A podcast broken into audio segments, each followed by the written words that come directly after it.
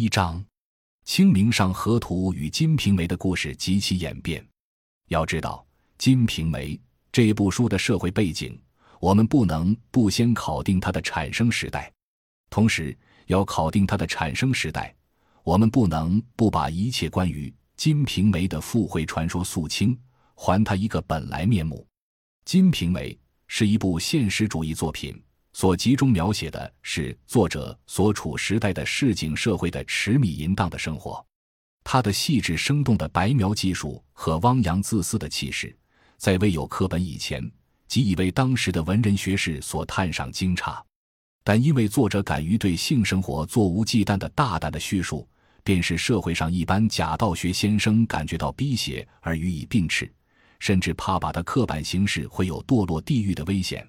但终之不能不佩服他的艺术的成就。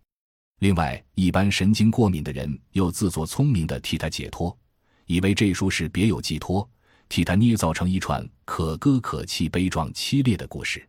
无论批评者的观点怎样，《金瓶梅》的作者三百年来却都一致公认为王世贞而无一词。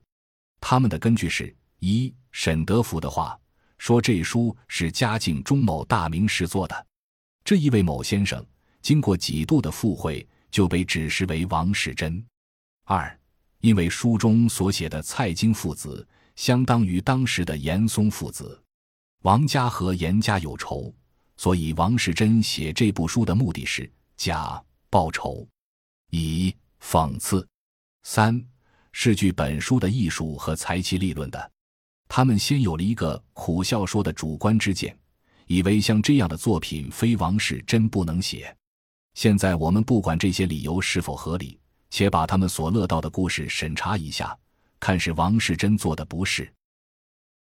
感谢您的收听，本集已经播讲完毕。喜欢请订阅专辑，关注主播主页，更多精彩内容等着你。